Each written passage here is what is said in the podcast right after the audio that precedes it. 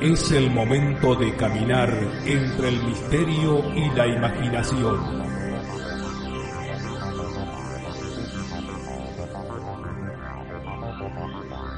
Es el momento de caminar al filo de la realidad. Conduce Gustavo Fernández. Junto a Quique Marzo y Emanuel Yudice.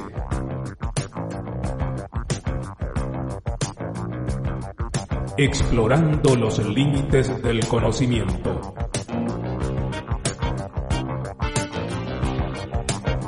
Locución José Ruiz Díaz.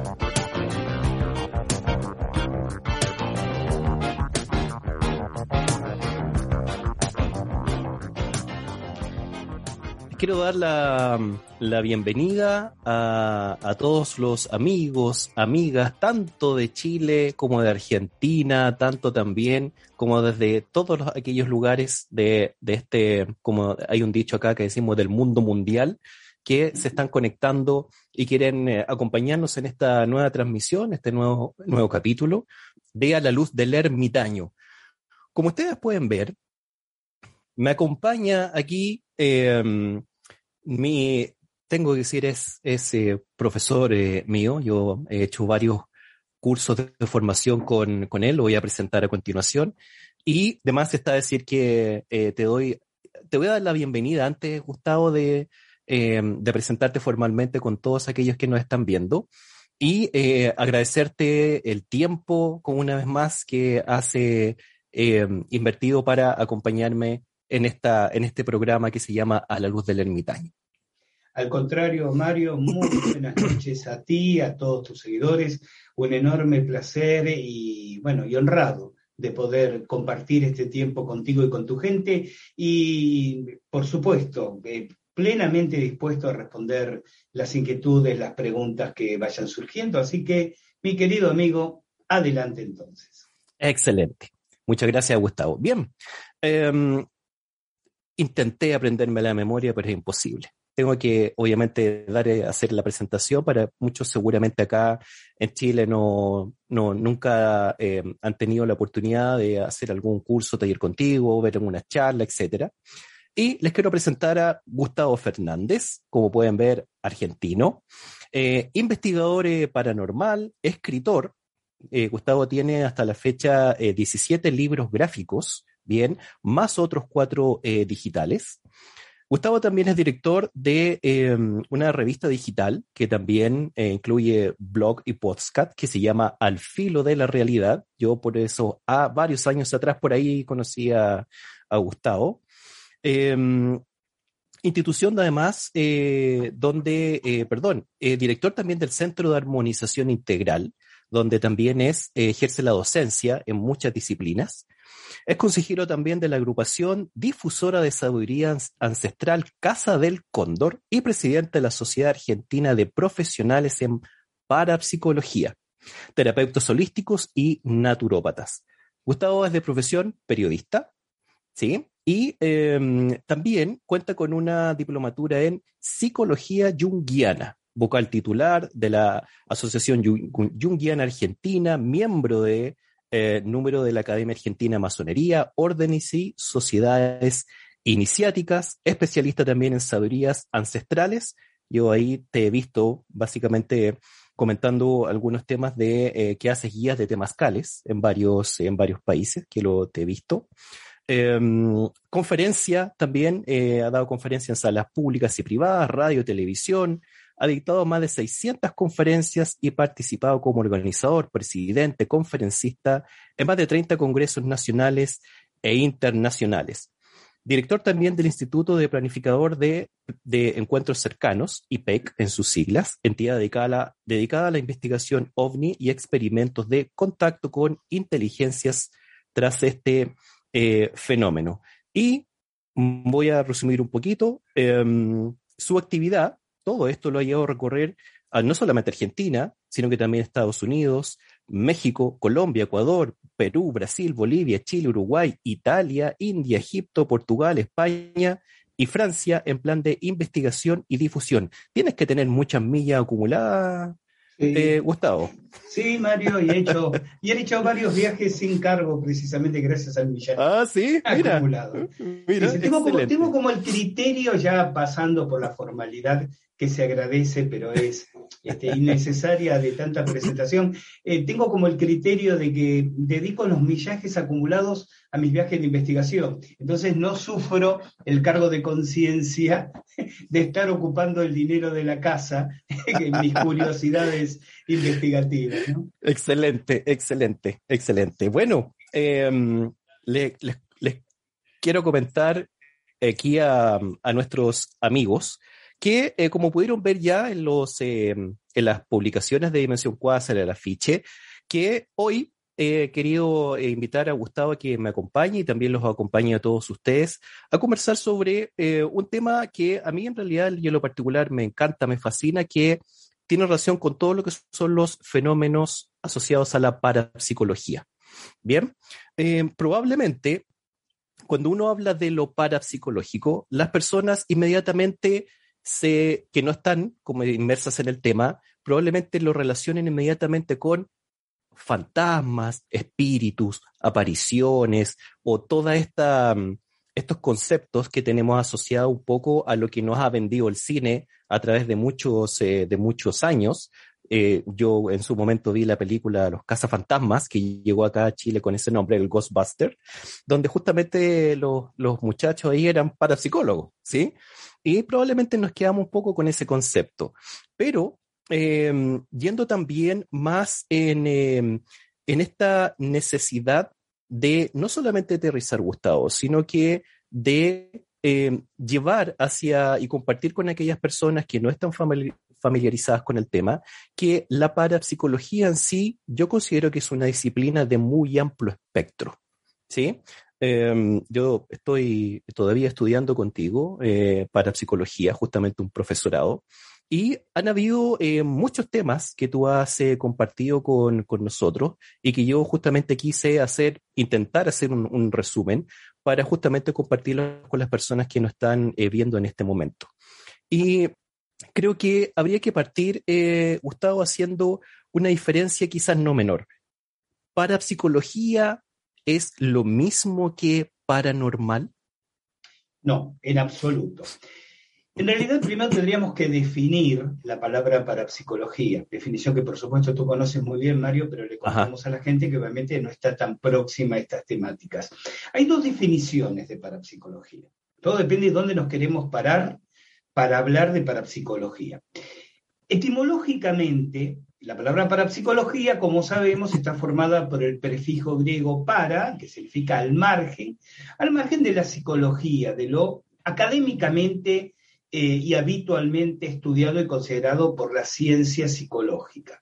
Eh, en esa definición académica, la parapsicología son los fenómenos producidos por aspectos de la psiquis o de la energía psíquica que escapan al campo de estudio de la psicología convencional. Hablamos de la mente, ¿cierto, Gustavo? Cuando hablamos de la psicología, es la, mente. Es la mente. Entonces, aquí tendríamos que hablar de dos grupos de fenómenos. Un grupo se conoce como fenómenos subjetivos, incluye la clarividencia, la telepatía, la percepción extrasensorial simple, que a veces se confunde con telepatía, pero no es exactamente lo mismo, la premonición, o sea, la clarividencia proyectada hacia el futuro, y la retrocognición, la clarividencia proyectada hacia el pasado. El otro grupo de fenómenos, conocido como fenómenos objetivos, es donde esta energía mental, esta energía psíquica, interactúa con la materia, afecta a la materia. La telequinesis, la psicoquinesis, que no, es sinónimo de telequinesis, hiloclastia, pirogénesis, levitación, aporte, eh, etcétera, etcétera, etcétera, porque el número de fenómenos sería muy extenso, quizás más adelante en la charla lo, enumeremos completamente. Pero me detengo aquí para señalar que esta es la definición académica. Y esta definición académica tiene dos consideraciones interesantes. La primera en la descripción que hice al principio. Fenómenos no estudiados por la psicología convencional. El problema es, o el punto es, que a medida que van pasando las décadas, las distintas escuelas psicológicas comienzan a considerar, comienzan a aceptar, comienzan a tener en cuenta fenómenos que décadas atrás estaban excluidos académicamente de la psicología. Siempre cito el mismo ejemplo. En las facultades de las carreras de psicología en Argentina, entiendo que en otros países latinoamericanos también, pero hablo concretamente de Argentina, hay un manual de texto en el primer año que es el Manual de Psicología de un autor llamado David Katz. Bien, en ese libro, Katz eh, menciona puntualmente que el analista debe considerar la irrupción de eventos telepáticos durante las sesiones que mantiene con el analizando, es decir, con el paciente. ¿Esto qué significa? Significa que ya académicamente, por lo menos en este contexto tan ortodoxo universitario, se entiende que el fenómeno telepático está presente y si se entiende que está presente es porque se le reconoce y se le admite. Otras secuelas psicológicas, como la transpersonal, la compleja, es decir, la junguiana, la gestáltica, inclusive dan un paso más adelante y aceptan y estudian fenómenos como clarividencia, premonición, retrocognición. ¿Qué quiero decir con todo esto? Que es una cuestión de tiempo para que la psicología, la psicología tradicional, termine capturando, termine englobando estos fenómenos que hasta ahora formaban parte de una disciplina diferente que llamábamos parapsicología. Ahora bien, dije que había dos tipos de parapsicología. Una esta, la parapsicología académica.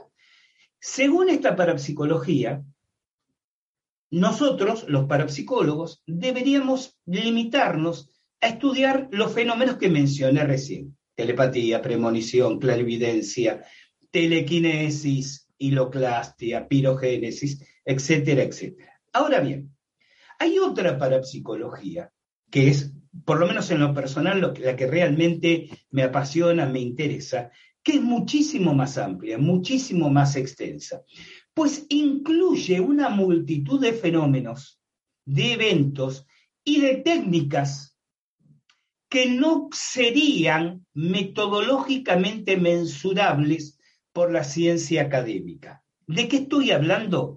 Estoy hablando de la energía de las pirámides, estoy hablando del tarot, estoy hablando de las entidades eh, supranaturales, espirituales o no físicas, estoy hablando de las radiaciones telúricas, estoy hablando de una multitud de conocimientos que la especie humana, las culturas humanas, de una u otra manera vienen acunando desde hace siglos, si no milenios, en distintos contextos, algunos religiosos, otros eh, filosóficos, dentro de determinadas escuelas de conocimiento, lo que popularmente conocemos como esoterismo. Esta otra parapsicología no es más que el ayornamiento contemporáneo de lo que milenariamente se conoció como esoterismo. El problema es que muchos de los hechos que ocurren en esta segunda clase de parapsicología que estoy describiendo no serían aceptados en términos académicos, no tendrían lugar en los claustros universitarios. ¿Por qué? Porque como convive e incluye las experiencias de tipo espiritual y lo espiritual no es susceptible de ser reducido en un laboratorio, escaparía, por lo tanto, a las exigencias pretendidamente científicas, digo pretendidamente científicas porque muchas eh, carreras universitarias pretenden ser científicas sin serlo, ¿no? Pero ese es otro tipo de debate, pero escapan a esos protocolos cientificistas más que científicos de las academias universitarias. Cuando hablamos de esta otra parapsicología, entonces, que por otra parte es lo que le fascina y le atrae a la mayor parte de la gente, porque eh, tanto las personas comúnmente interesados como las que se encuentran protagonizando eventos de alta extrañeza, muchas veces lo que les ocurre o lo que les interesa en el caso de los primeros pertenece a esta segunda categoría, a este amplio abanico de multitud de disciplinas y conocimientos que antes se llamaba esoterismo y que hoy esta parapsicología revé con ciertas metodologías contemporáneas. Vale decir que si tuviéramos que ser puristas, tuviéramos que, eh, digamos, definirnos con exactitud, diríamos que quizás somos más esoteristas que parapsicólogos científicos. Yo sé que poner la palabra científico suena muy bien, ¿no? En estos tiempos decir, no, no, yo hago investigación científica, suena casi a un membrete, a un este, credencial que te abre determinadas puertas. Puede serlo. A mí en lo personal me interesa esa parapsicología. La parapsicología donde convive el empirismo, la investigación, por eso me defino como investigador paranormal, claro que sí, con lo espiritual, con lo vivencial, con lo metafísico, porque ambas no se contradicen entre sí, sino que se multiplican. Ahora, esto es la parapsicología. ¿Y qué es la paranormalidad? Porque muchas veces se da pie a una confusión. Mucha gente usa como sinónimo la expresión fenómeno parapsicológico y fenómeno paranormal. ¿Es lo mismo? No. Porque estrictamente hablando, el fenómeno parapsicológico, ya abocados al trabajo de campo, diríamos, ¿no? Ya abocados al, al trabajo de investigación, el fenómeno estrictamente parapsicológico es el producido por la psiquis, la mente, sea de una persona viva o el residuo psíquico de una persona fallecida. El fenómeno paranormal es todo fenómeno que escape al campo académico de las ciencias convencionales. Y así como hay una parapsicología, hay una parafísica y hay una paraquímica. Todo esto último reunido, paraquímica, parafísica, parapsicología, conforma el mundo de lo paranormal. Vale decir que mientras que todo lo parapsicológico es paranormal, no todo lo paranormal necesariamente es parapsicológico. Sí, es interesante, fíjate esto de, lo que yo eh, comentaba al, inicio, de un poco la percepción más allá de los que estamos y convivimos diariamente con estas, yo siempre digo disciplinas, ¿bien? Eh, de que el tarot también es parte del ámbito parapsicológico, las mancias también son par y el tarot es una de ellas, ¿cierto? Em, pero tú hablaste en un momento de la parapsicología donde está inmersa la energía psíquica, es decir, la mente. Y aquí la mente, nuevamente, si nos vamos a la ciencia ficción, eh, nos quedamos con poderes mentales y personas que pueden violar la voluntad de otros. Nuevamente, te, te, retrotraigo hacia, hacia el cine, el antiguo cine, bueno, y todavía incluso. Pero em, hay, una, hay otro concepto para entrar ya un poco en, eh, digamos, en, los diferentes tipos de fenomenologías que vamos a revisar, que es justamente el concepto de percepción extrasensorial, que con sus siglas es PES, ¿cierto? Em, y aquí hay algo que probablemente la mayoría de las personas no, no, no quiero decir no saben, quizás no se habían enterado, ¿sí? Que es que todos tenemos, en mayor o menor medida, percepción extrasensorial, ¿sí? Hay un, obviamente hay test que tú en, las clases nos has comentado, que se puede hacer a través de las cartas CENER, ¿cierto? Para ir justamente evaluando ese nivel de percepción extrasensorial. Eh, pero es importante también mencionar, antes de entrar, eh, para que nos comentes qué es esto de la percepción extrasensorial, que esa percepción extrasensorial, además, es una, esta capacidad psíquica es pulsátil, es decir, algunas veces se manifiesta de una forma bastante potente en una misma persona y en otro momento no se va a manifestar de esa misma forma potente. Y algunas personas que innatamente han desarrollado o han despertado, como me gusta decir, estas capacidades extrasensoriales, dicen, va, pero si yo esto antes lo había hecho y me resultaba, ¿por qué ahora no? Creo que sería una muy buena eh, instancia justamente primero para contarles a, todos quienes nos están eh, viendo. De hecho, hay varios saludos para ti desde Argentina, por si acaso, Gustavo. Em, justamente de qué es la percepción extrasensorial. Vamos a remarcar un concepto importantísimo que compartiste, Mario. Recordemos esto que señalabas. Todos los seres humanos, en tanto miembros de la especie humana, tenemos la potencialidad parapsicológica. Eh, ¿Qué es la potencialidad parapsicológica? Bueno, como el término lo dice, la capacidad potencial latente de producir cualquier fenómeno parapsicológico. Ya sé, hay personas que estarán del otro lado y dirán, pero lo que soy yo, nunca me ocurrió nada extraño, nunca protagonicé ningún fenómeno. Que no lo hayan protagonizado no quiere decir que la condición no exista en ellos. En todo caso, de lo que está hablando es de que existen ciertos mecanismos de defensa del yo, por ejemplo, la, estructura o mecanismo llamado represión, que mantiene eh, bloqueado, que mantiene, bueno, reprimido precisamente la manifestación del fenómeno así como algunas personas, espontánea naturalmente, por cuestiones genéticas unos, otros por entorno familiar o social, tienen mayor afinidad con la música y otros con las matemáticas y otros con, con otras expresiones del arte, hay personas que manifiestan más espontáneamente lo parapsicológico que otras, pero todos, absolutamente todos, como dije antes, en tanto miembros de la especie humana, tenemos esta condición. Por eso cuando a veces uno ve ciertos avisos o anuncios publicitarios del tipo este mago con el poder mental de tal cosa, como si la persona tuviera algo de lo que los demás carecen, siempre señalo cuidado porque tenemos, estamos simplemente ante un reclame publicitario. Digo, nadie tiene una capacidad superior a otras espontánea, naturalmente. Lo que ocurre es que, como bien decíamos, algunas personas, por un colectivo de razones, pueden manifestarla con mayor asiduidad. este fenómeno, en general, independientemente de cómo se manifiesten los hechos, ¿no? Telepatía, telequinesis, premonición o teletransportación, para poner un caso extremo. Em, esto sí, obviamente, más que volátil, es irregular. Es decir, es pulsátil en realidad. Es decir, el fenómeno o la energía, mejor dicho, tiene un comportamiento errático. Entonces la persona puede producir un alto índice del fenómeno telepático en un momento de su vida y luego atravesar un periodo en el cual el fenómeno, por un conjunto de razones, se eh, lentifica o se minimiza.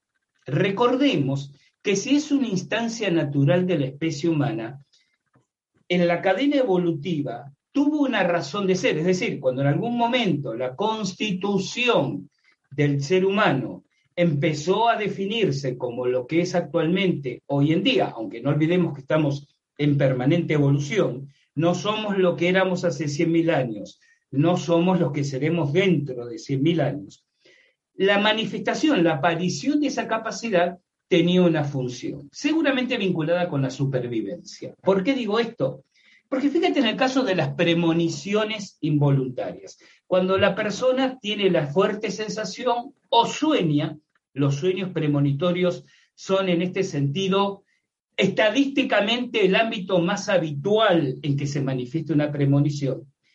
Lo que anticipa, lo que ve, lo que siente que va a ocurrir, generalmente es algo desagradable o negativo, no es algo agradable y positivo. ¿Y por qué es esto? Porque es un mecanismo de supervivencia. Porque tu capacidad te advierte de un peligro en ciernes, que es de lo que te tienes que cuidar. Nadie se tiene que cuidar de una noticia agradable que está por llegar, de una buena nueva, ¿no? De un evento gratificante. Además, perderíamos hasta el placer de disfrutarlo cuando ocurre si lo sintiéramos o lo supiéramos con antelación.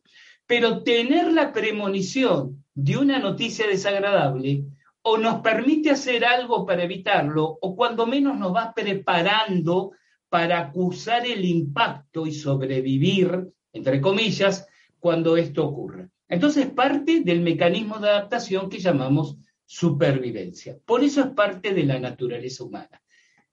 Ahora ocurre que muchas personas, por un entrenamiento dedicado durante años y bien enfocado, logran poner bajo el ejercicio de la voluntad alguno de estos fenómenos.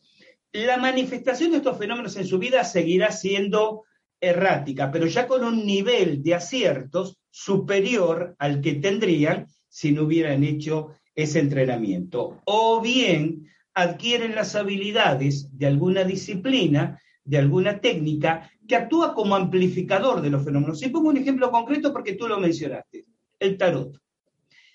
el proceso de, y lo voy a entrecomillar, adivinación que se produce durante el tarot, no es más que la manifestación de fenómenos parapsicológicos concretos, telepatía, clarividencia, premonición y retrocognición, siendo estos fenómenos excitados por el marco simbólico que significan las cartas de tarot con su enorme carga arquetípica de significado cada uno de ellos. Entonces, como conclusión de este, de este acápite, el fenómeno parapsicológico en general, o los fenómenos parapsicológicos, son innatos. Algunos se manifiestan más que otros. Por ejemplo, y vamos a la pregunta concreta, la percepción extrasensorial. Hay dos tipos de percepción extrasensorial. En esto los parapsicólogos hemos sido muy poco creativos y ambos los escribimos de la misma manera, PES, P-E-S, uno con mayúsculas y otro con minúsculas. Con mayúsculas es percepción extrasensorial, o sea, el conocimiento de algo sin el uso de los sentidos físicos, que es lo que significa la palabra extrasensorial. Si yo, por ejemplo, tuviera una especie de pantallazo mental de lo que hay en el cajón de tu escritorio en este momento, sin que tú me lo muestres con la cámara de tu computador, que sería el conocimiento con el uso del sentido de la vista, o sin que tú me lo cuentes, que sería el conocimiento con el uso del oído, o sin que agites el cajón y por el ruido yo deduzca que hay en el mismo, que sería el conocimiento por el uso del oído. Es decir, no uso ni la vista, ni el oído, ni, eh, ni, ningún sentido, menos el olfato, por supuesto. Si yo simplemente supiera, como dije, en un pantallazo mental, que hay en ese cajón, diríamos, he aquí una clarividencia. Esta percepción extrasensorial con mayúscula engloba ese tipo de fenómenos. Recibir una información de la naturaleza que sea, que hay en el cajón de Mario, algo de la vida de Mario, eh, algo que ocurre en otro país, como Mario, en este momento respecto de mí, sin que esa información me llegue por ningún sentido. Ahora, la percepción extrasensorial simple, cuyas iniciales son las mismas, PES, y por eso la única diferencia es que se escribe con minúscula, es cuando yo sé o siento algo que tú estás por decir en este momento. Nunca les ocurrió, me dirijo a ti, me dirijo a la audiencia, que ustedes de pronto dicen, ¿cuánto tiempo hace que no sé nada de fulanito y suena el WhatsApp y es fulanito entrando con un mensaje? Oh, pero justo estaba, esto es telepatía. No, porque la telepatía por eso dije que hay una pequeña diferencia, es cuando una misma imagen, sensación o emoción, imagen, sensación o emoción, se replica en dos o más mentes simultáneamente. Eso es telepatía. Como yo siempre digo, pienso en una rosa, Mario está pensando en una rosa y mm, María, una de nuestras oyentes, está pensando en una rosa. Y de pronto María dice, no sé por qué estoy pensando en una rosa.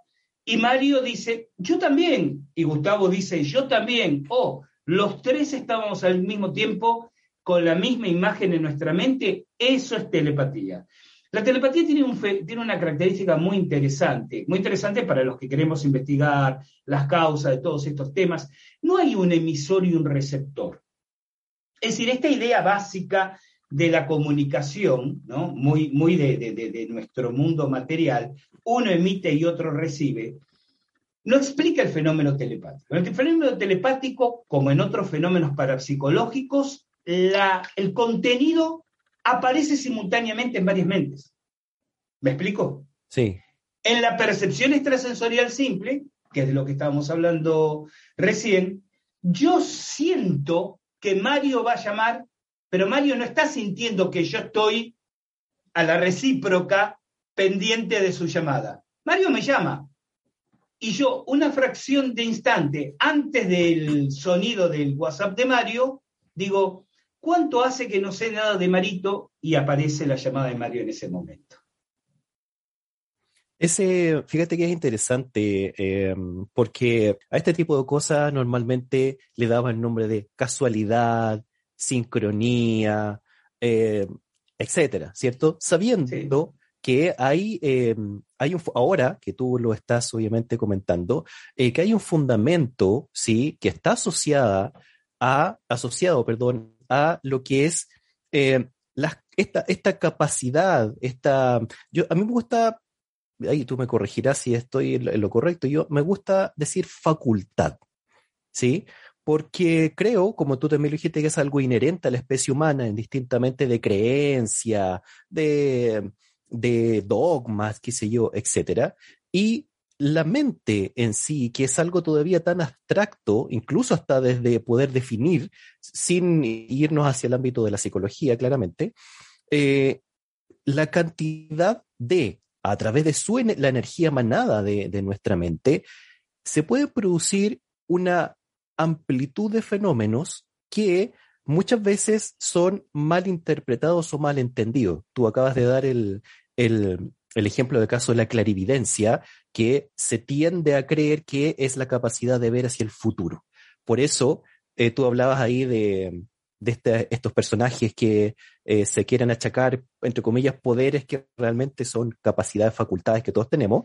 Eh, y aquí, al menos en nuestro país, me imagino que allá también, acá en los, los, postes de luz, qué sé yo, ese señora Inés, clarividente astróloga llegando de la India, em, ve, veo su futuro, qué sé yo, pero como que la palabra clarividente es un gancho como para marqueteros, ¿cierto? Eh, para decir, yo tengo algo que tú no tienes.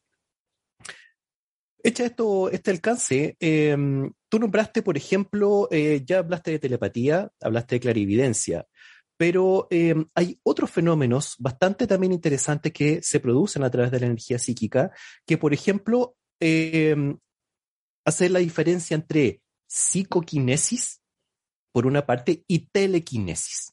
Mm. Si nos puedes comentar ahí.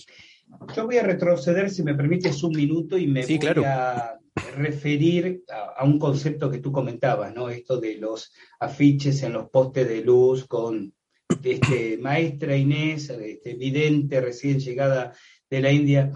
Eh, hay una enorme falta de, de, educación, de educación en el sentido de información a nivel popular sobre qué es realmente lo parapsicológico, qué es lo que se puede esperar, que permiten que proliferen ese tipo de, personajes, ¿no? Y en nuestro país decimos que a veces la culpa no es del chancho, sino de quien le da de comer. Sí, aquí también. Eh, claro, bueno, perfecto. Compartimos mucho más que, que la frontera, ¿no? Compartimos, por ejemplo, eso. Ahora, claro, lo que pasa es que a ver, yo eh, nunca consultaría a una persona así, pero de consultarle primero le diría, a ver, muéstreme su pasaporte a ver si realmente llegó de la India recientemente, ¿no? Sería como un punto de partida.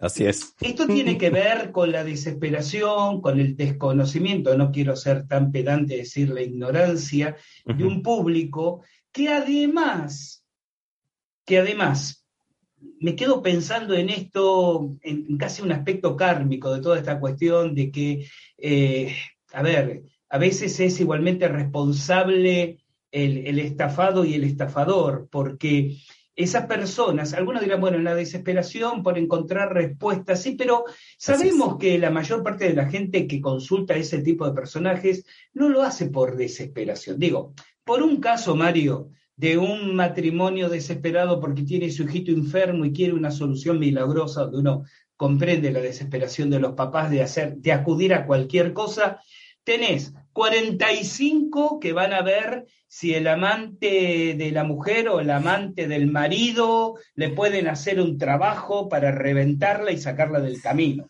Así, que esto de, esto de, no, lo que pasa que pobre, la gente desesperada, eh, Fíjate qué fácil le resulta al público consumidor de esos personajes comprar la versión de que le han hecho un mal, de que le han hecho un daño. es decir, esa gente le dice a, a, 20 que consulta, a 20 le dicen, a usted le hicieron un daño.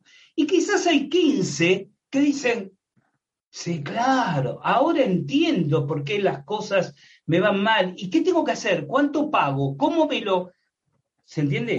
No, y la pregunta es, ¿usted, me lo, ¿usted me lo puede sacar? Claro.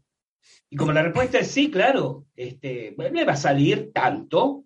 Este, ¿Por qué? Porque mucha gente, hay, hay un problema de autoestima y de, de falta de asumir los propios roles en la vida.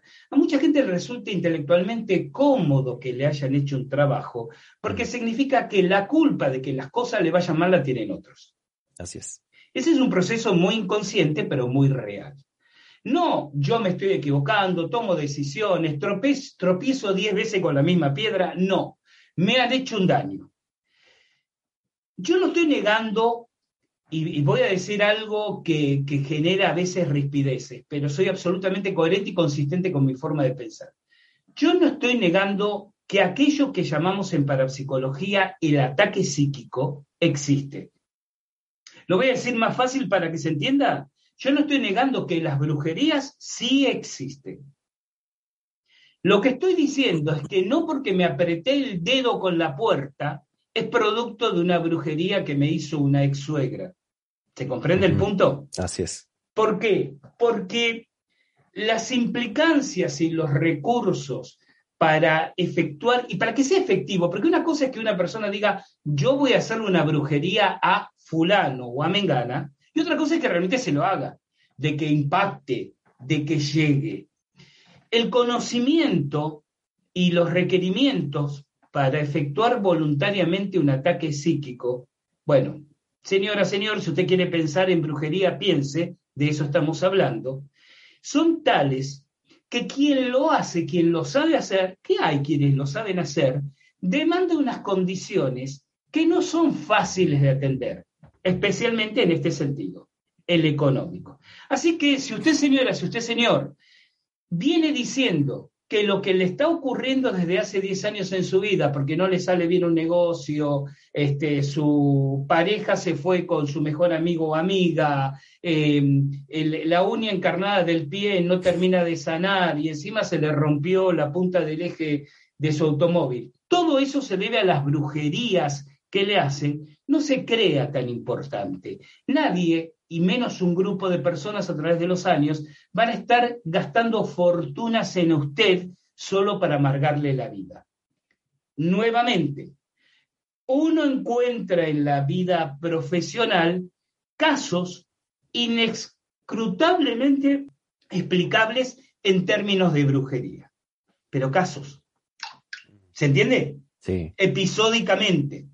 Sin embargo, el común de esa gente, de ese público consumidor de la señora que vino de la India y que pone el cartelito en el poste de luz, le resulta cómodo, porque si a mí me hicieron brujerías, yo no tengo la culpa de que las cosas me vayan mal. ¿Y saben qué? Y si el parapsicólogo o la parapsicóloga no me lo soluciona, la culpa es del parapsicólogo o la parapsicóloga que me cobró y no me lo solucionó, porque hay gente que, esto, es increíble, pero es la realidad, hay gente que se siente cómoda pasándose año tras año visitando curanderos, videntes, tarotistas, echándole la culpa a la cuñada, al vecino, al jefe, a la compañera de trabajo, porque de esa manera no se hacen cargo de su propia vida. Y este no es un tema menor. Bien, vamos a la pregunta que formulaste. ¿Cuáles son las diferencias entre telequinesis y psicoquinesis? Así es. Yo dije en un momento, muchas veces se confunden como sinónimos. Sin embargo, son dos fenómenos bien diferenciados. La telequinesis es el movimiento de la materia inanimada por acción de la energía psíquica. Que esto es también todo un tema que más, eh, digamos, eh, profesionalmente también está en debate, ¿no? Es decir, yo miro, por ejemplo, mi móvil que está inmóvil ahora, eh, mi celular que está inmóvil sobre el escritorio, y ese celular comienza a deslizarse sobre la mesa y se cae al suelo, sin que nadie le aplique ninguna fuerza mecánica, sin que nadie incline, por ejemplo, la mesa para que el, eh, para que el celular caiga. Ese sería un ejemplo de telequinesis. La psicoquinesis, la definición suena un poco complicada, pero voy a dar un par de ejemplos bastante ilustrativos. La psicoquinesis se define como la acción de la energía psíquica sobre sistemas físicos en evolución. Repito y explico. La acción de la energía psíquica sobre sistemas físicos en evolución. Por ejemplo, tenemos abierta la llave del agua del baño y gotea, ¿no? Caen gotas, con un movimiento vertical rectilíneo. Y de pronto lo estoy observando fijamente y, y por acción psicoquinética, las gotas comienzan a desviarse de su trayectoria vertical y rectilínea. Esas gotas son un sistema físico en movimiento, en evolución, desviadas de su trayectoria, sería una evidencia de psicoquinesis. O un ejemplo mucho más sencillo. Tenemos en casa dos pequeñas macetas, ¿sí? Con dos plantitas, exactamente iguales. A una plantita, la plantita A, le damos luz de sol, agua, a la plantita B le damos luz de sol, agua, pero también atención. La acariciamos, le hablamos, le ponemos música agradable. Pasan 15 días y la plantita B crece un 40, 50, 60% más que la plantita A. Los tejidos de la plantita B son un sistema físico en evolución, en crecimiento. Y nosotros mentalmente con nuestra energía mental, hemos acelerado el crecimiento anormal de esa plantita. Eso es un ejemplo de psicoquinesis. Acotación, diríamos, a pie de página, mi estimado amigo. La existencia del fenómeno de psicoquinesis demuestra la existencia de las brujerías. Esas brujerías de las que dije, no ocurren permanentemente, pero de vez en cuando uno encuentra episodios. ¿Por qué? Porque el fenómeno parapsicológico, los fenómenos parapsicológicos que están detrás de lo que llamamos brujerías, recuerden que la expresión técnica es ataque psíquico, son fenómenos de tipo parapsicológico. ¿Qué pasa con la psicoquinesis? Imaginemos este escenario. Una persona maneja voluntad la capacidad psicoquinética y enfocada con, con, odio, con, con, una disposición de ánimo negativa sobre otra persona, víctima, provoca, ¿recuerda el ejemplo de la plantita? El crecimiento anormal del tejido celular, un experimento que cualquiera puede hacer en casa. Bien, vuelvo al ejemplo de la brujería. La persona provoca en, en el destinatario, en este caso la víctima, un crecimiento anormal de su tejido celular.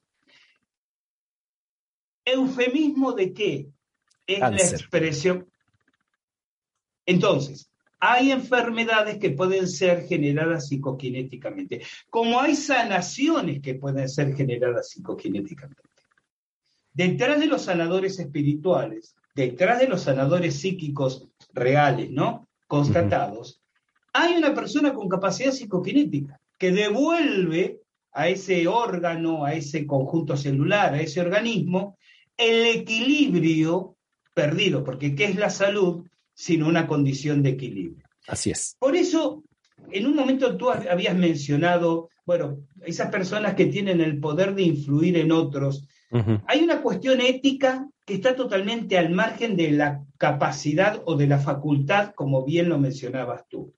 La ética es una decisión personal.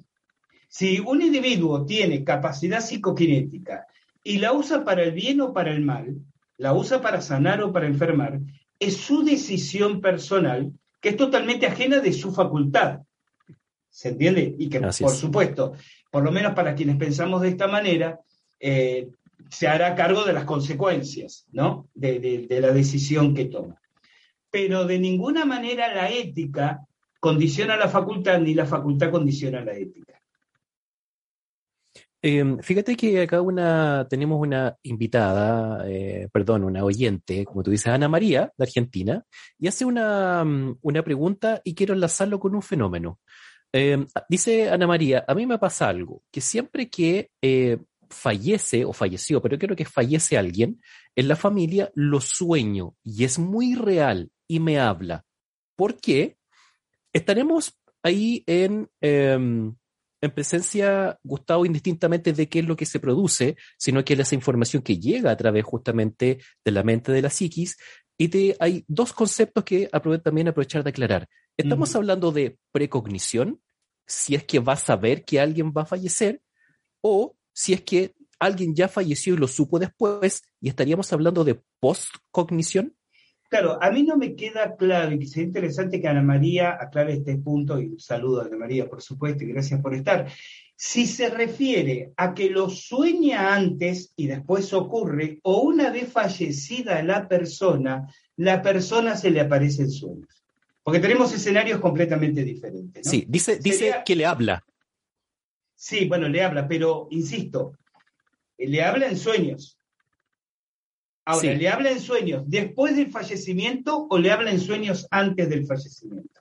No lo, no lo aclara Ana María, pero esperemos que no se... Esperemos, esperemos la aclaración porque si no vamos a extendernos y seguramente quizás no tenga que ver con la pregunta de ella. Ya, mira, ahí, ahí, ya respondió, dice Ana María, una vez fallecida la persona. Claro, claro, claro.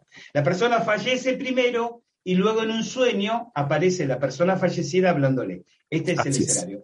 En realidad, a ver, yo entiendo que no es retrocognición o postcognición porque Ana María sabe que la persona falleció. Claro, si, no lo supiera y apareciera en el sueño hablándole, podríamos especular. Pero yo entiendo que Ana María sabe que la persona falleció y sin embargo luego en un sueño, un día, dos días, una semana después, esta persona aparece y le habla. Ahí entramos en otro escenario, que es lo que en parapsicología conocemos con el nombre de paquetes de memoria. Paquete de memoria le explicamos al público, es lo que vulgarmente la gente llama fantasmas, espíritus, es decir, el residuo psíquico de una persona fallecida. No voy ahora a aburrirles con la explicación de dónde viene el término paquete de memoria, pero digamos que es paquete, no porque sea un paquete con un cordón o un hilo o una, una pita, como dice en Chile, ¿no? Atado, sino paquete en el sentido informático, de una cantidad de, energía, una cantidad que guarda restos de memoria de lo que fue durante su vida biológica. Bien, hay dos tipos de paquetes de memoria.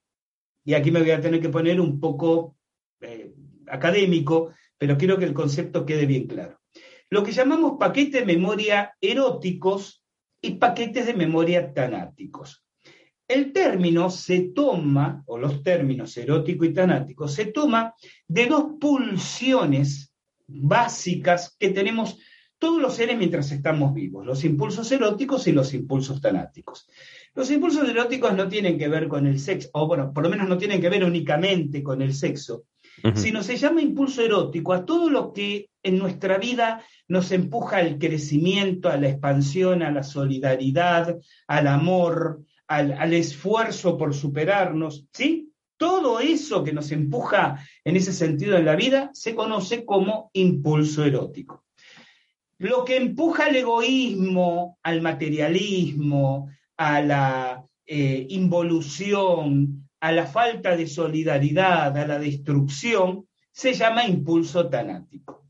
Una persona que se esfuerza por, por prosperar, por progresar, por ayudar a sus seres queridos, por, termina la jornada después de trabajar, pero se hace un tiempo para estudiar algo que le interesa, está dominada por un fuerte impulso erótico. Una persona abandónica, una persona autodestructiva, una persona que no logra enfrentar sus malos hábitos y superarlos, una persona depresiva, no hablemos ya de un suicida, es una persona dominada por sus impulsos tanáticos. Eróticos viene de Eros, dios de la vida y del amor. Tanático viene de Tánatos, dios de la muerte y de la destrucción. Todos tenemos impulsos eróticos y tanáticos en la vida, ¿no? Estamos ahí en permanente, eh, hacemos el esfuerzo, miren la hora que es, pero quiero escuchar este Facebook Live de un tema que me interesa y tomo unas notas para ver si después profundizo este asunto impulso erótico. Terminamos el Facebook Live y se van a ver Rambo 42 mientras se le cae un hilo de saliva viendo la cantidad de cuerpos destripados volando por el aire, dominados por el impulso talático. Todos estamos en esa puja, ¿no? En esa lucha constante. Así es. La idea, y aquí cito al, al maestro Jung, ¿no? Cuando decía, el proceso de autorrealización es que a lo largo de la vida la cantidad de impulsos eróticos sea visiblemente superior que la cantidad de impulsos tanáticos. En el momento que morimos, el, el residuo psíquico de la persona fallecida no se transforma en un ángel bienhechor ni en un fantasma maligno por el mero hecho de haber muerto, ¿no? Tanta, vos citabas el cine, y yo diría, tanta película de Hollywood que nos muestra este, los muertos regresando para apuñalarnos en la oscuridad, no es verdad. Eh, Ghost, la sombra del amor, tampoco es tan verdad, ¿no? O sea, ese residuo psíquico que queda después del óbito, de la muerte física, está dominado por tanto impulso erótico o tanto impulso tanático como haya tenido durante su vida biológica. Si está dominado o estuvo dominado durante su vida biológica por impulsos eróticos, voy a decir una manera fácilmente entendible, evoluciona a planos superiores de manifestación, pasa a otros planos más sutiles, se despega de esta terrenalidad.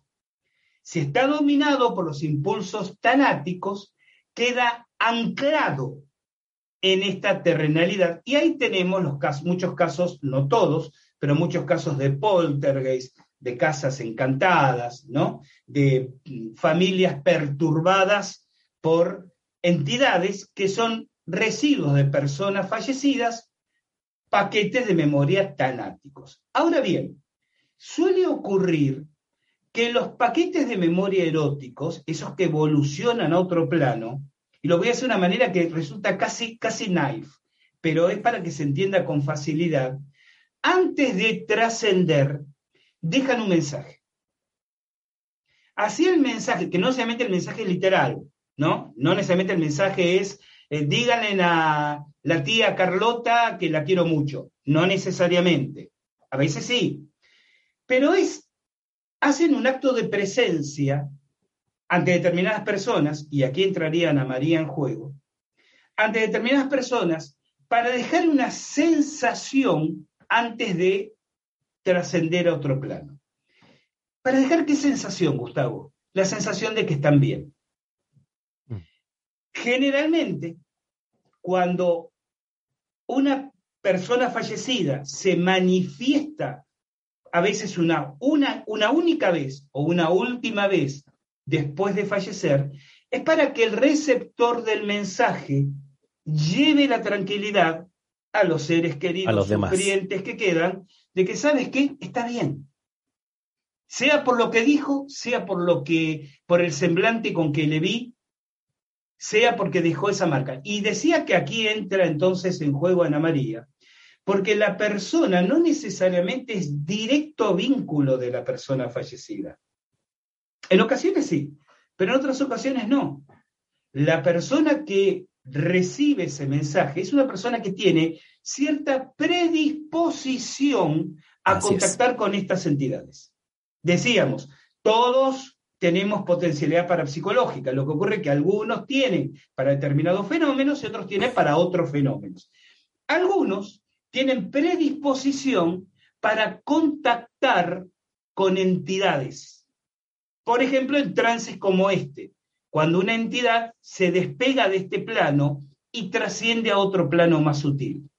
Y de alguna, no me quiero poner ahora en excesivamente pseudofilosófico, pero de alguna manera la lectura que uno haría es que si esto le ocurre a María, es porque parte, no quiero parecer demasiado eh, dogmático con lo que voy a decir, pero quiero transmitir la idea.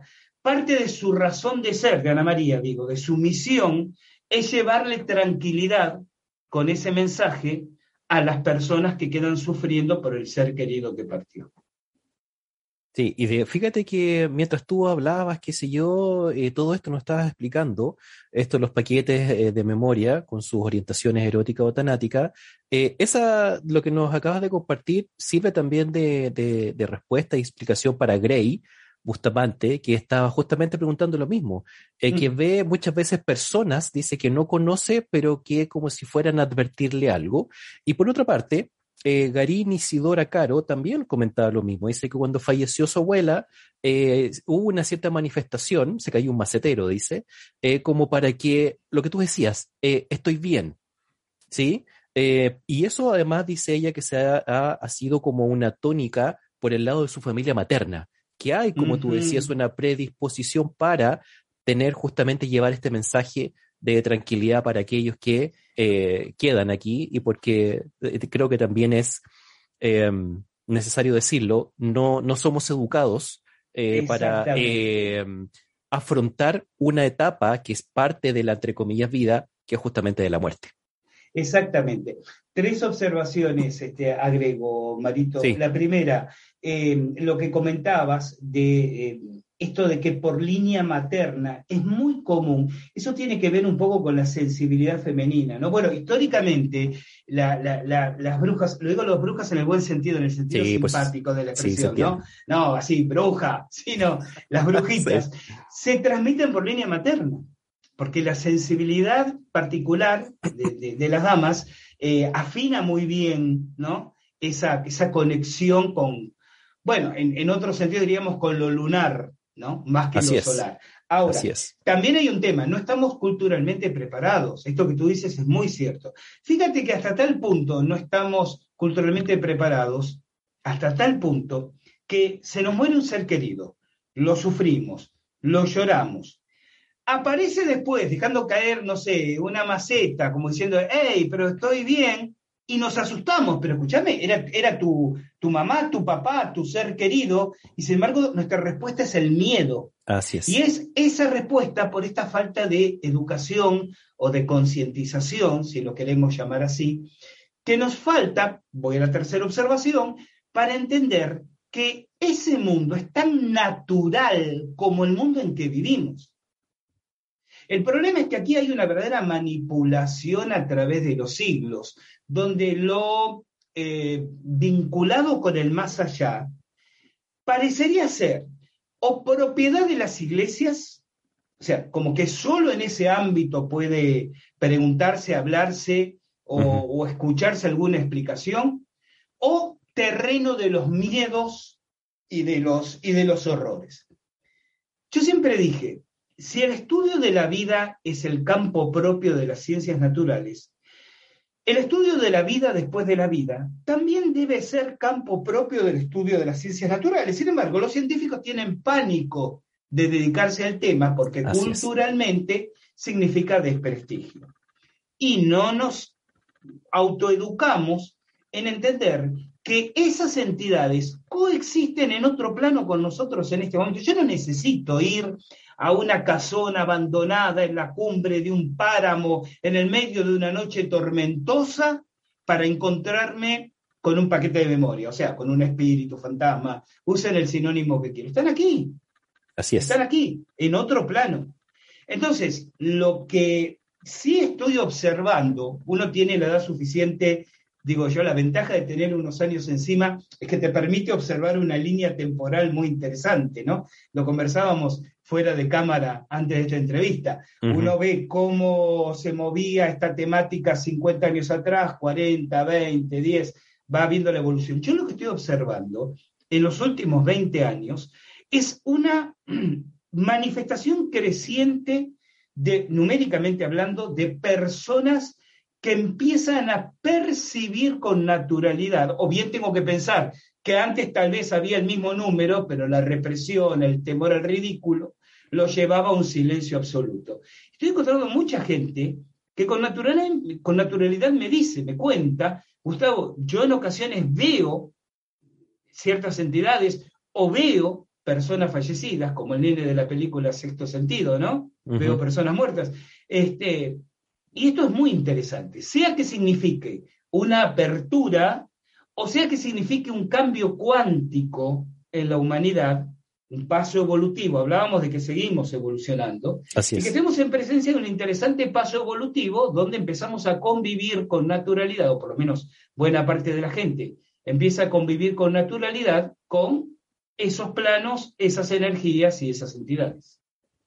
Sí, y quiero hacer un paréntesis antes de pasar a otro, otro aspecto de esto de la parapsicología de los fenómenos, Gustavo, eh, donde los científicos, tú decías, tienen un temor, ¿cierto? Yo creo que sí, el desprestigio, pero creo que también hay algo más. ¿Con qué se van a encontrar y qué pasa si no lo pueden explicar?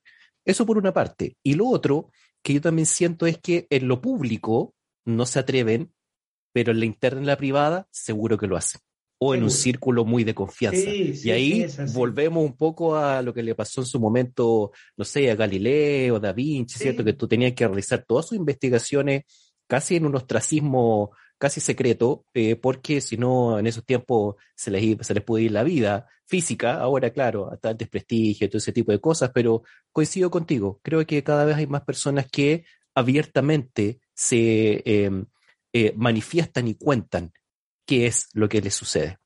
Con los em, científicos, con los científicos pasa lo que vos decís, Mario, que en la intimidad de una charla de café te admite la existencia de un fenómeno, pero jamás off, the record, off the record, te lo dice. Pero también, también es una cuestión de franja etaria. Em, sí. Hay muchos científicos, digamos, de la edad de uno, yo tengo 64 años, Conozco científicos de, cincuenta y tantos, setenta, sesenta y pico, que ya en esta edad realmente te importa tan poco. no, no hay nada que perder, ¿cierto? Claro, o sea, y te parece que estoy loco, pero es un problema, porque ya uno como que está hecho en muchos sentidos, especialmente el madurativo intelectual. Quizás los científicos recién recibidos, viste, jóvenes que tienen eh, hipotecado su futuro, ¿no? Que son, están pendientes de lo que la academia dice, de si la editorial le publica, si la universidad les da la beca o les da el cargo, están condicionados por eso y son por ahí mucho más prejuiciosos, ¿no? Que los que tenemos alguna edad. Sí, y bueno, y temerosos también seguramente, y se entiende, se entiende. Sí, sí. Em, fíjate que hay, hay 13 em, aspectos, fenómenos parapsicológicos que son eh, eh, generados justamente por la energía psíquica de la mente, para que también nos comentes. Y, em, ¿qué nos podrías comentar, por ejemplo, sobre lo que es la hiloclastia, la piroquinesis y lo, que, lo otro es la termogénesis. Bien. Em, de la hiloclastia, palabra que se escribe con H, por si alguien está tomando nota, aclaremos que es la rotura de un objeto por una descarga de energía psíquica. Es decir, estoy eh, con un estallido de iracundia, o mejor aún, reprimo un estallido de enojo y se raja un vidrio de la ventana, o estalla el foco de luz o voy caminando por la calle con alguien y discutiendo y ¡pum! se apaga violentamente el foco. Este fenómeno se llama hiloclastia. Es una descarga de energía psíquica que afortunadamente, en vez de impactar en la persona con la que estoy enojado, impacta en un objeto este, sustituto.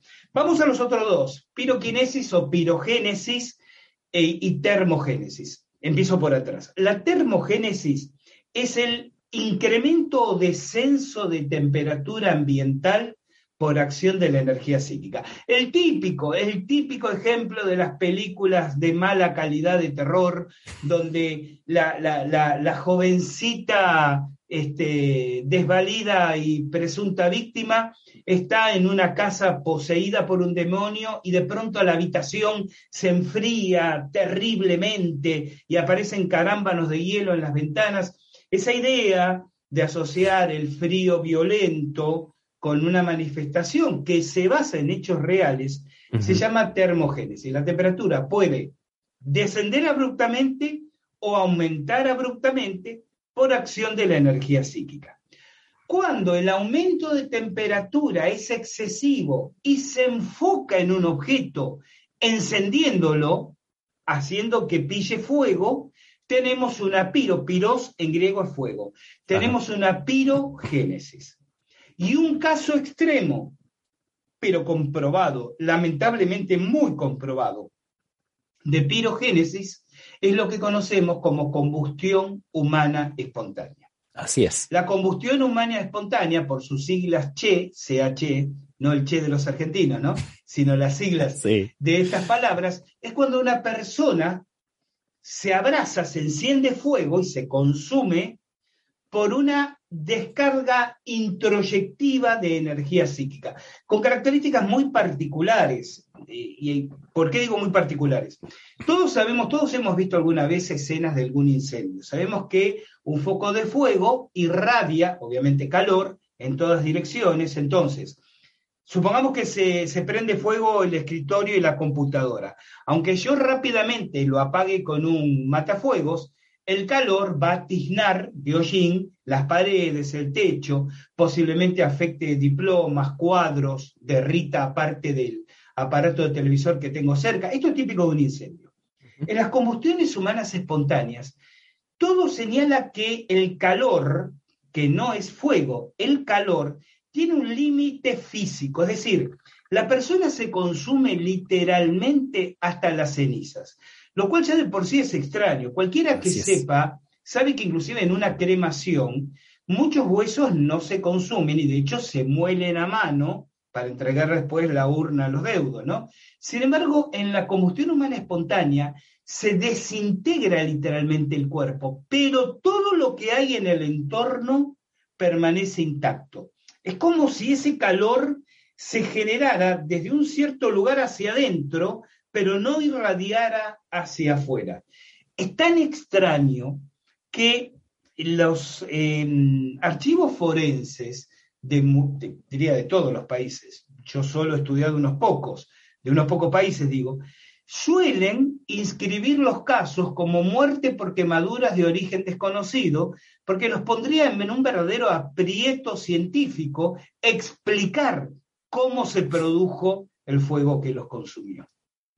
Así es, pero eh, ahí recuerda que hay tres aspectos principales o tres condicionantes que hacen que se manifieste una combustión humana espontánea.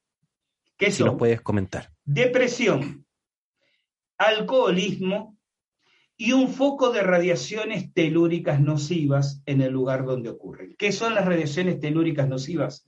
Bien, la superficie del planeta Tierra y esto también lo estudia la parapsicología, esa parapsicología ampliada que yo, describí al principio. Ligada a la radiestesia. Claro, bueno, de hecho la radiestesia es una herramienta, ¿no? disciplina y herramienta de la parapsicología. Eh, la Tierra está recorrida por una verdadera trama de energía, por tres tipos de, tramas energéticas en particular. Pero vamos a hablar de una de ellas que es la que, nos interesa en este caso, las llamadas redes Hartmann. Las redes Harman son, imaginen una malla de cuadriculada de líneas de energía que recorre todo el planeta, separada cada línea 2, 3 y 6 metros, 2, 3 y 6 metros, 2, 3 y 6 metros, de norte a sur, y también de este a oeste, 2, 3, 6, 2, 3, 6, 2, 3, 6. Esa es una red de energía que no es implícitamente ni buena ni mala. Es, una, es como los meridianos de acupuntura del organismo humano. Bueno, piensen en términos de meridianos de energía del planeta Tierra.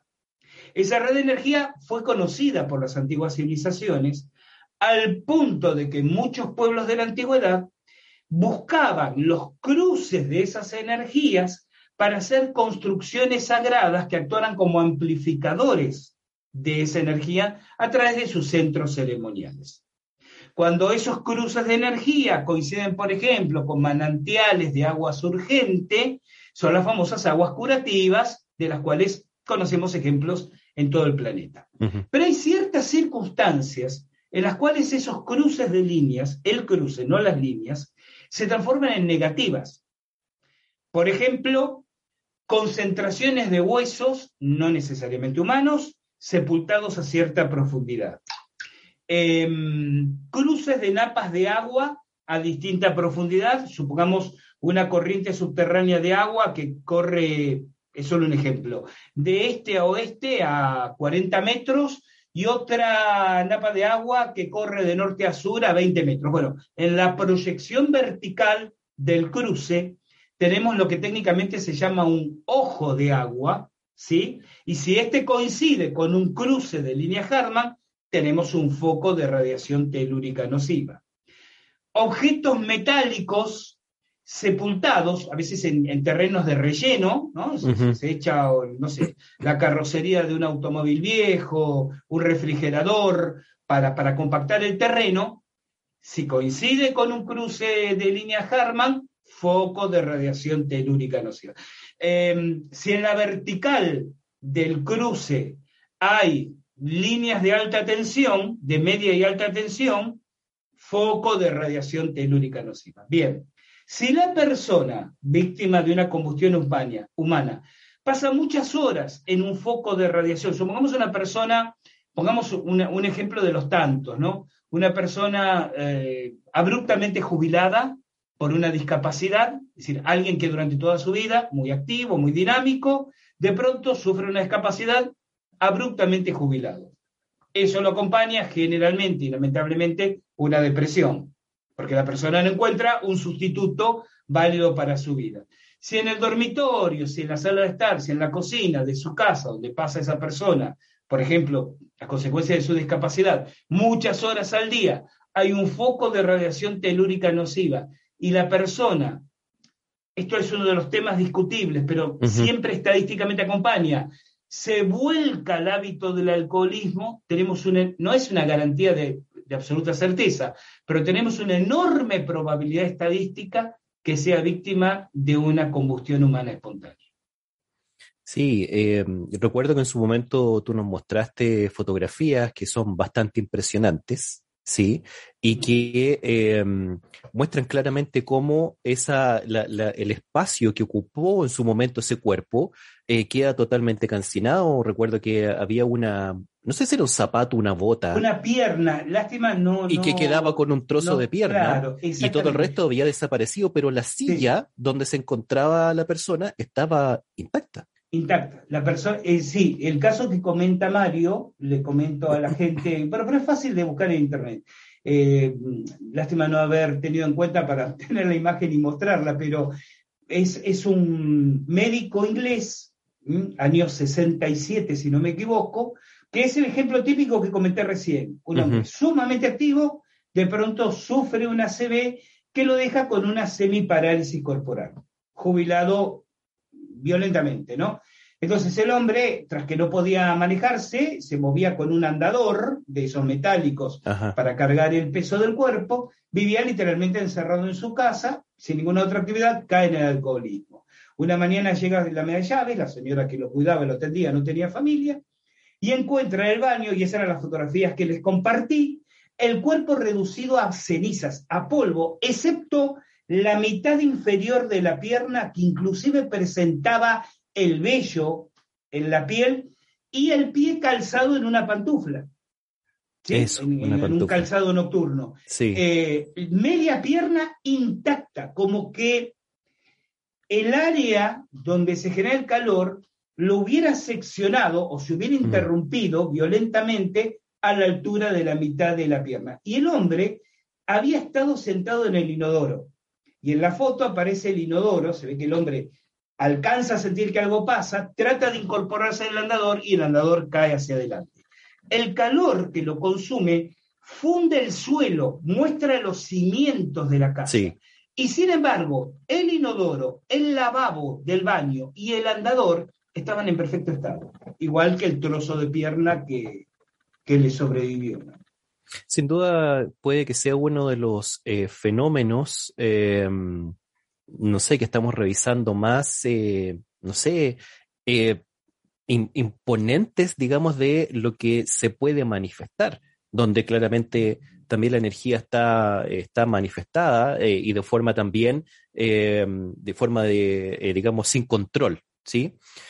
hay otras siguiendo esto con lo que la mente puede manifestar en la materia, hay otros dos conceptos también que son bastante interesantes, eh, Gustavo. Una son las psicofotografías y las otras son las psicografías, que a su vez tienen dos, dos, digamos, subdivisiones y que también si nos podrías comentar de qué se trata. Bien, vamos a hacer una, una división temática. Ese, ese campo se divide en eh, psicofonías, psicofotografías, eh, psicoimágenes y psicografías, que no son lo mismo. Voy a descartar la última, porque la psicografía técnicamente es la realización de un dibujo, de un trazado siendo agente, o sea, siendo el medio por el cual se manifiesta una entidad no física. Ya. ¿Me explico? Sí. Y hay casos muy conocidos de personas que realizan obras pictóricas según el estilo, esto dicen los conocedores de arte, yo no lo soy, de pintores que ya han fallecido. Y dicen esas personas, es lo que ya manifiestan, que el espíritu de esos pintores de alguna manera toma el control de ellos y se expresa de esa manera. Pero vamos a las psicofotografías Ujú. psicoimágenes y psicofonías. Y empiezo por las psicofonías. La psicofonía es, se define como la grabación de sonidos, voces, palabras, sonidos producidos aparentemente por personas fallecidas. Es decir, tomo un grabador, un aparato de grabación, eh, puede ser en la misma casa de uno, puede ser en un lugar donde considere que quedó anclada alguna entidad, un campo de batalla, un cementerio, una casa abandonada, hago correr el registro de grabación, realizo una invocación, lo podemos llamar así. Generalmente la frase que se emplea es aquella que dice, si hay alguna entidad presente, le pedimos por favor que se manifieste, y en silencio se deja correr la grabación. Cuando uno pone play y vuelve a escuchar, muchas veces no escucha nada, pero a veces aparecen voces que no estaban presentes en el momento en que se efectuó la grabación.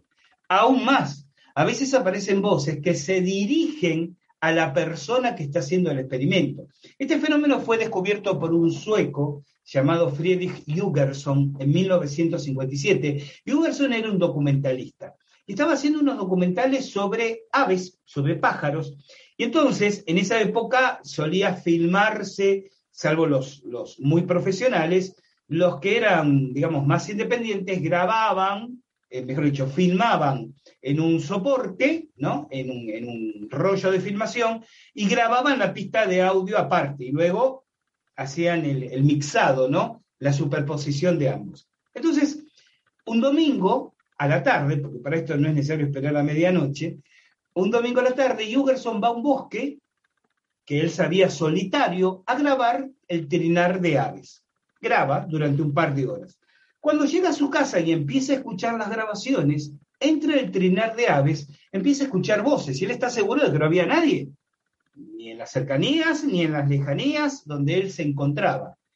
Curioso, empieza a regresar al lugar y después de varios experimentos descubre que algunas de esas voces eran voces de familiares fallecidos de él y se estaban dirigiendo a él. Bueno, ahí comenzó todo un movimiento investigativo que continúa hasta la actualidad, que tiene nombres muy prominentes dentro de la investigación, que ha avanzado tecnológicamente bastante y que llega a esta conclusión.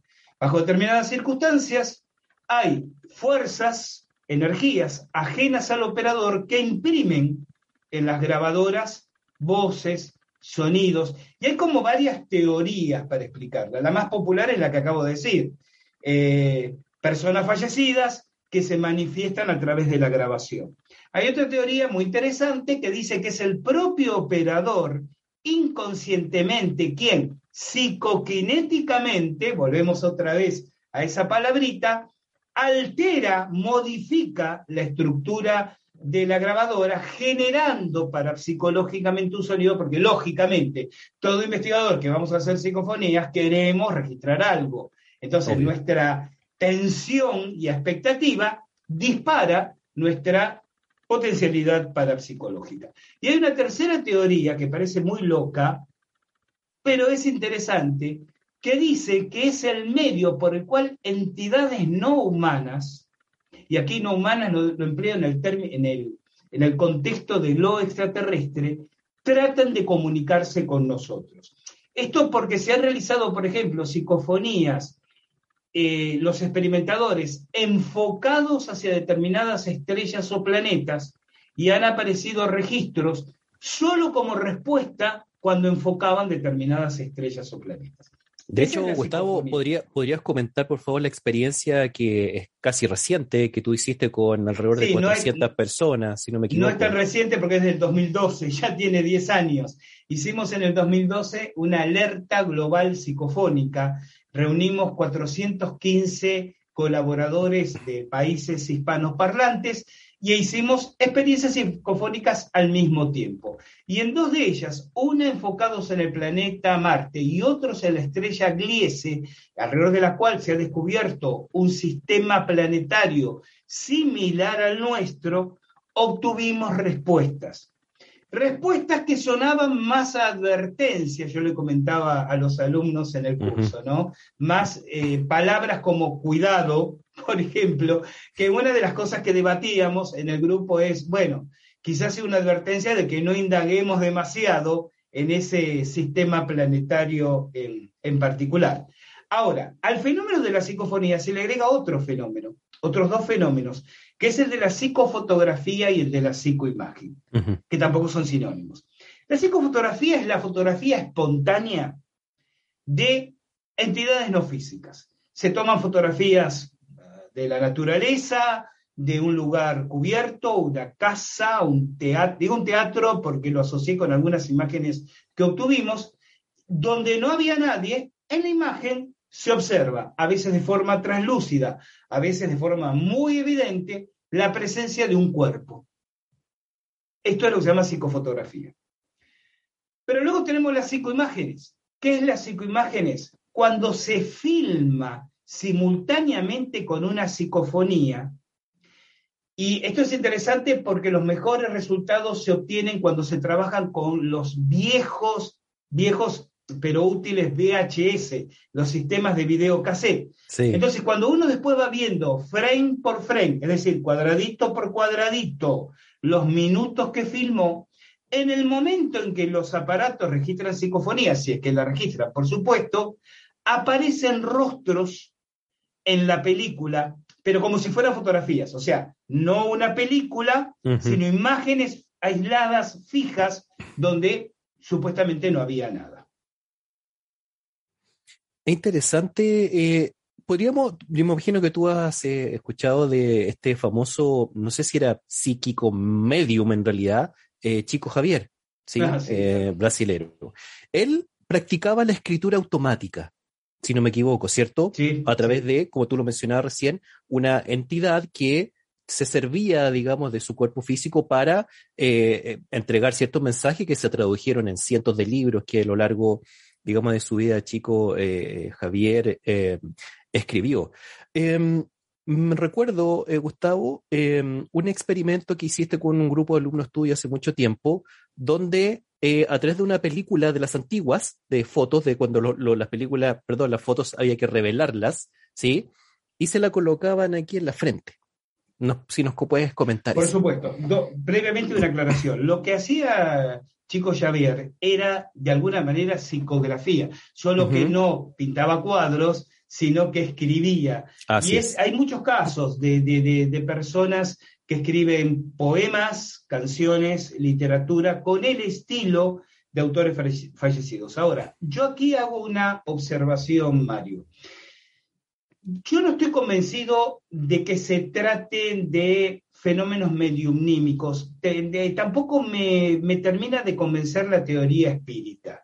Yo sé que es la más común, la más fácilmente digerible por la gente, así el espíritu de Shakespeare lo tomó y escribió, pero por un montón de razones que son, bueno, de, investigación y que me extendería demasiado ahora, no creo que expliquen el fenómeno. Creo que en realidad lo que hacen esas personas, lo que pasa es que, claro, esas personas lo explican desde su propio sesgo de aceptación, es decir, desde su propio paradigma cultural. Recordemos que Brasil es fuertemente espiritista y realmente esta gente proviene de círculos espiritistas, entonces es lógico y esperable que encuentren eso como la explicación más inmediata. Yo entiendo que el fenómeno tiene más que ver con lo que comúnmente se llama registros akáshicos o memoria akáshica, es decir, un banco de de experiencias y de vivencias universal, donde todo lo que produce el ser humano de alguna manera está ahí, me explico, y es más, habría que pensar si realmente producimos algo y lo que creemos que producimos en realidad no lo estamos tomando, ¿no?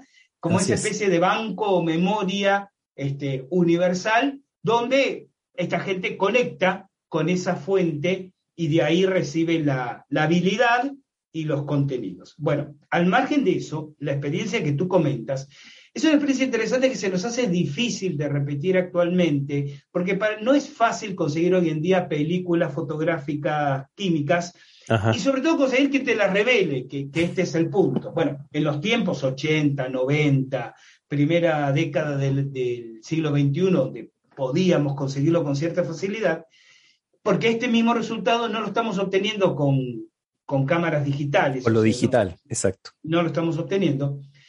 ¿En qué consistía el experimento? Bueno, tomábamos estas películas vírgenes en completa oscuridad, eh, desarrollábamos los rollos, cortábamos segmentos de película, los poníamos dentro de triples sobres negros, o sea, sobres de plástico negros, tres para darle mayor seguridad, perfectamente sellados. Y entonces luego sí, salíamos a nuestra reunión de trabajo, distribuíamos estos elementos entre los alumnos.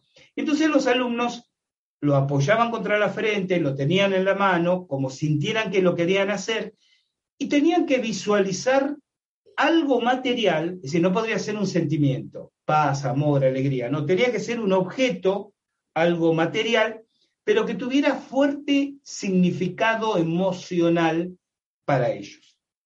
Y en muchos casos, después eso lo enviábamos a revelar, por eso hablaba de, los laboratorios de revelado, que hoy en día eh, es apenas una artesanía de unos pocos este, excéntricos, y al revelarlos, muchas veces aparecía la película completamente azul oscuro o verde oscuro, que es el color que tiene la película fotográfica no expuesta, la color, no negro, azul oscuro o verde oscuro.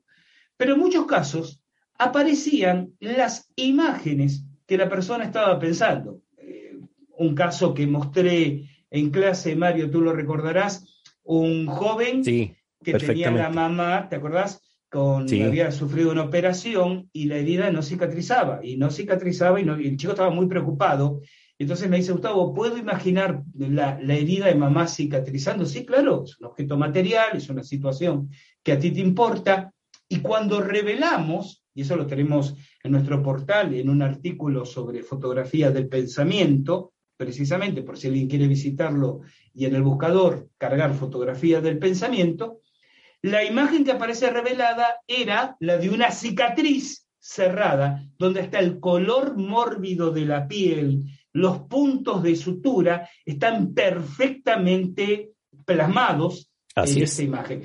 ¿Cómo se produce eso? Por psicoquinesis, porque la energía psíquica modifica la estructura química de la película a través del plástico que la cubría, por supuesto, generando estas imágenes que no necesitaban exponerse a la luz, digo, a la luz de la cámara fotográfica, para poder plasmar el contenido de la mente de esas personas. Así es, y yo recuerdo perfectamente esa fotografía que tú mostraste y otras más también interesantes, pero esa fotografía era muy nítida. Eh, Gustavo, ya para un poco ir eh, eh, finalizando, fíjate que una, una oyente, Eve Cat, hace una, una, pregunta muy interesante con respecto al fenómeno de combustión humana espontánea. Dice, ¿el trabajo sin conocimiento o desmesurado con elementales de fuego puede provocar una combustión humana espontánea? Es una, una, muy buena pregunta. ¿Qué es lo que uno dice cuando no tiene una muy buena respuesta? Así es. Me acordé perfectamente de eso. Yo soy absolutamente sincero y lo voy a responder en dos palabras. No sé. ¿Por qué? Porque admitida la existencia de los elementales de fuego, y Eve, yo estoy totalmente convencido que existen, aclaro esto, sí, cabe suponer que un manejo de los, los elementales son entidades, digamos, de psicología muy primitiva. Sí, yo iba a decir muy vidriosa, ¿no? Muy, muy mm. oscura. Nunca sabes cómo te puede, con qué te pueden salir. ¿Me explico? Sí. Entonces, podría ser perfectamente factible que hicieran la, muy pesada broma, ¿no? de tomárselas con un exagerado usufructuador de sus beneficios.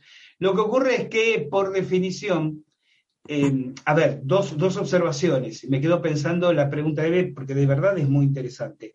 En primer lugar, tendríamos que tener información previa sobre la víctima y una información explícita que hablara de esa línea de trabajo. Mm. Y segundo, preguntarnos si eso coexiste o no con esas constantes que hemos descubierto, digo, la, la radiación telúrica nociva, el estado de presión y demás.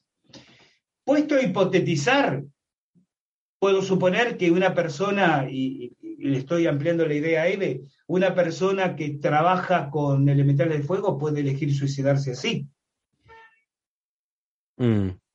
Pues sí, por supuesto, ¿no? Sí, pensando también, eh, Gustavo, en que los elementales, como tú muy bien dijiste, ocupaste la palabra así como vidrioso, ¿cierto?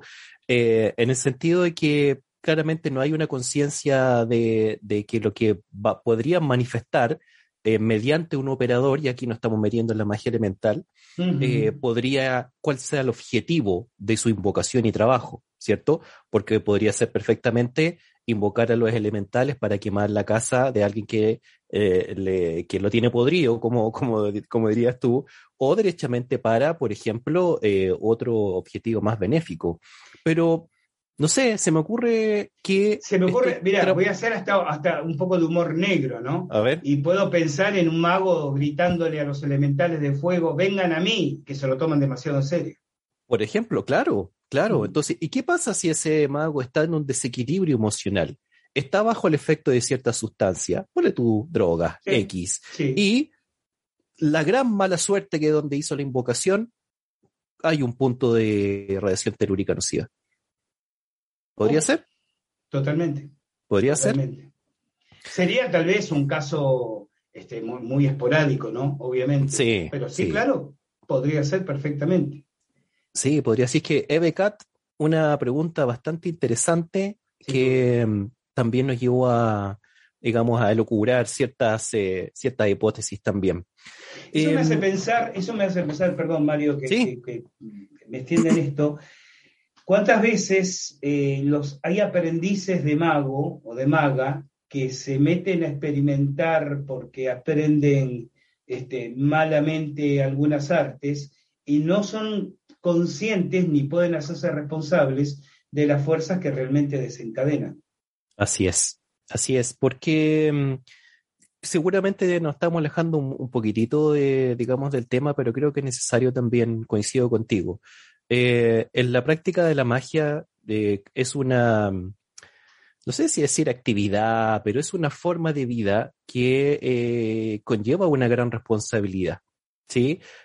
Primero por, por la cantidad, creo que yo, de tiempo y experiencia necesaria para un poco conocerse a sí mismo, lograr el equilibrio necesario y tener claro también hacia qué objetivos quieres dirigir esa magia, valiéndote de invocaciones, de los elementales, etc.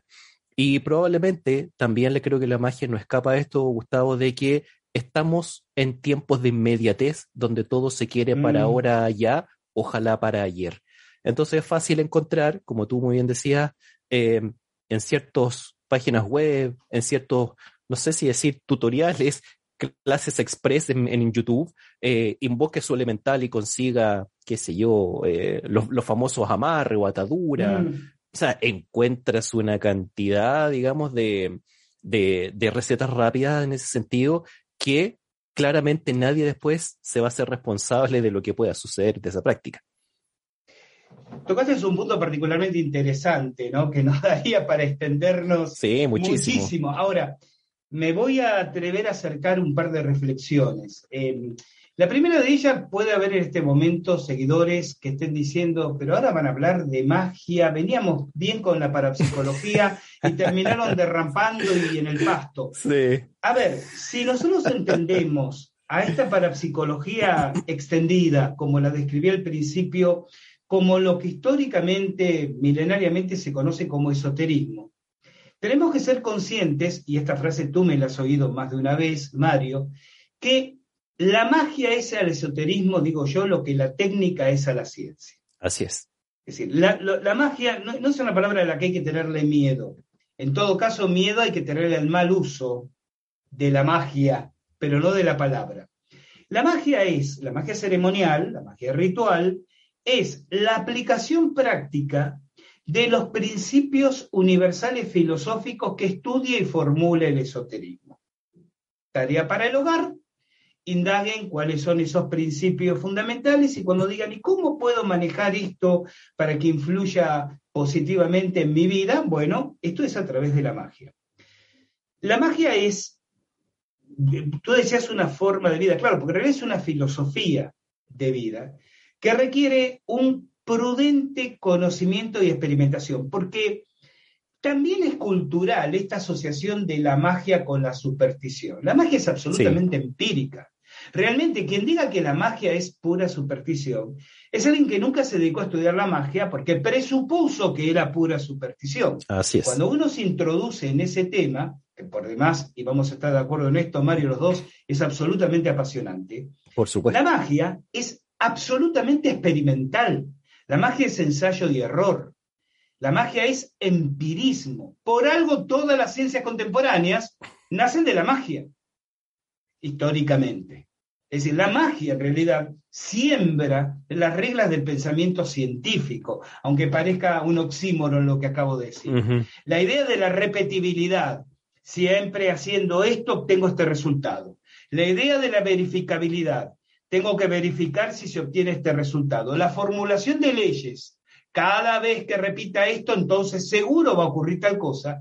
llevar registros, llevar registros además. Claro, esto, esto, esto es son principios de la magia que después se instalan en el mundo, en el mundo científico.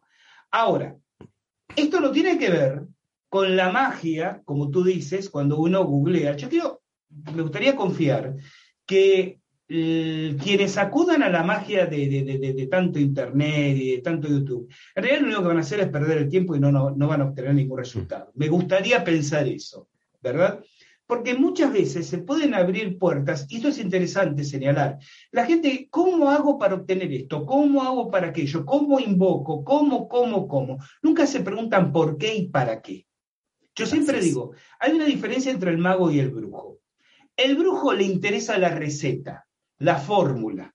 A ver, ¿cómo hago para amarrar a tal persona? ¿Cómo hago para que mi negocio venda más? El mago, la maga, pregunta por qué, es decir, ¿de dónde viene esto? ¿Por qué de esa manera y no de otra? ¿Cómo? Claro, ¿cómo lo hago? ¿Y para qué? ¿Cuál es el sentido de lo que estoy haciendo? Y por eso hay tantos aprendices de, magos o de brujos que abren puertas que después no saben cerrar. Y ese a veces es el gran problema. Así es, y van a requerir de otro mago o brujo que le ayuden a cerrar esas puertas que justamente abrieron. Exactamente. ¿Cierto? Exactamente. Gustavo, em, bueno, ahí uh, tenemos EBK, dice, gracias por la respuesta, que igual ella hace algo ahí se le iluminó, dice, sí, se hace súper importante entonces el qué palabras usar, además, al tratar con elementales. Y eh, puedo, digamos, eh, traducir cuando tú dijiste elementales del fuego vengan a mí, ¿cierto? Y lo, y lo tradujeron literalmente.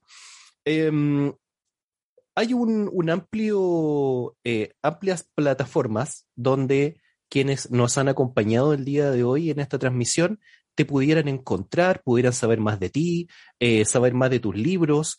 Eh, cuéntanos, por favor, en, tus redes, páginas web y además, ¿qué es lo que ya se viene? ¿Qué estás planificando para que nuestros oyentes sepan? Gracias por la amabilidad, este, Mario, de comentarlo. Sí, la gente puede ir directamente a nuestro portal, alfilodelarealidad.com, no .com.ar, .com, donde ahí publicamos nuestros artículos, nuestras investigaciones, actividades y, demás. Em, ¿Qué es lo que se viene? Bueno, en el mes de julio vamos a dictar un nuevo curso online en tiempo real de autodefensa psíquica, una de las ramas que vos sabés más este, captura mi atención y más me dedica.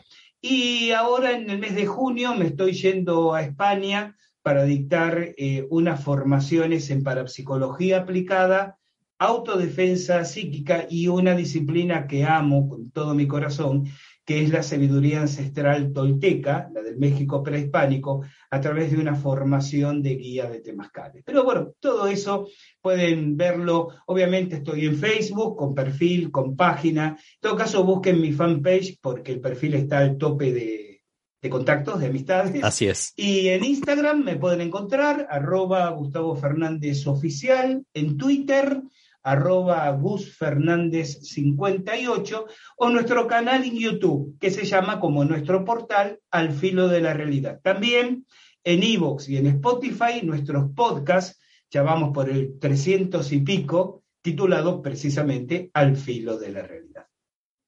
Em, ¿El Centro de Armonización Integral, eh, Gustavo, tiene página web o se fusionó con el Filo de la Realidad? la página web se fusionó con el filo de la realidad, pero tiene ah. página, pero tiene página propia en Facebook.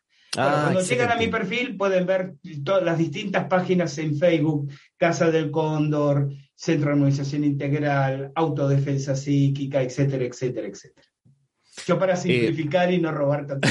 no, por favor, por favor, encantado. Eh, yo partí esta transmisión diciendo que eh, muchos de los eh, conocidos que he adquirido y que voy tomando. Yo utilizo una palabra siempre para mis alumnos, aquellos que están y probablemente nos vayan a ver después en diferido. Yo me defino como un promiscuo espiritual. ¿sí? Mm. No soy absolutamente, no hay ningún dogma, digamos, que me, que me envuelva, sino que tomo de todo un poco. he tenido la gran fortuna de tener profesores que yo considero serios, profesionales en el conocimiento que, que, transmiten, y esto por favor no lo tomes como eh, no sé si se utilizará la palabra, no quiero usar palabras que pues se vayan mal a interpretar, eh, salamería o cierto estar sobando, no, no es eso, pero tú y otros, otros profes que también me van a acompañar en este mismo espacio, eh, siento obviamente una, una admiración al respecto porque son muy pocos los que comparten el conocimiento de esa forma. Y es una también de las auto autocondiciones que yo me impuse al también comenzar ya hace eh, mucho menos tiempo que tú, eh, con mi propia escuela también. Así es que me he nutrido bastante de todos los conocimientos que tú has compartido y que forman parte, algunos de ellos también, a su vez, de mis cursos y formación. Así que te quiero agradecer, Gustavo, enormemente el tiempo, pensando que yo te estoy robando tiempo de sueño porque es una hora más tarde ahí en Argentina. Em, por lo tanto, eh, quisiera desde ya también dejarte para más adelante eh, invitado para otra transmisión, otro tema tan, otros temas tan apasionantes que aquí nuestros eh, oyentes ya están agradeciendo. Grey Bustamante también está agradeciendo aquí. Tenemos a Lisa Ortega, Daisy, muchas personas y quienes vayan a vernos también después en diferido. Les agradecemos el habernos acompañado. Gustavo, muchas gracias. Un gran abrazo y nos estaremos viendo en clases nuevamente. Gracias a vos, infinitas gracias Mario, sabés que es un placer compartir no solo estos, estos, espacios, sino toda conversación contigo. Y como nosotros siempre decimos, sin ustedes ahí, nosotros, aquí, acá, ¿para qué? ¿Para qué? Ah, me lo aprendí, gracias. Bien aprendido, buen alumno. Muchísimas gracias hasta cualquier momento. Gracias Gustavo, un abrazo y muchas gracias a todos quienes nos acompañan el día de hoy. Un abrazo, que estén bien.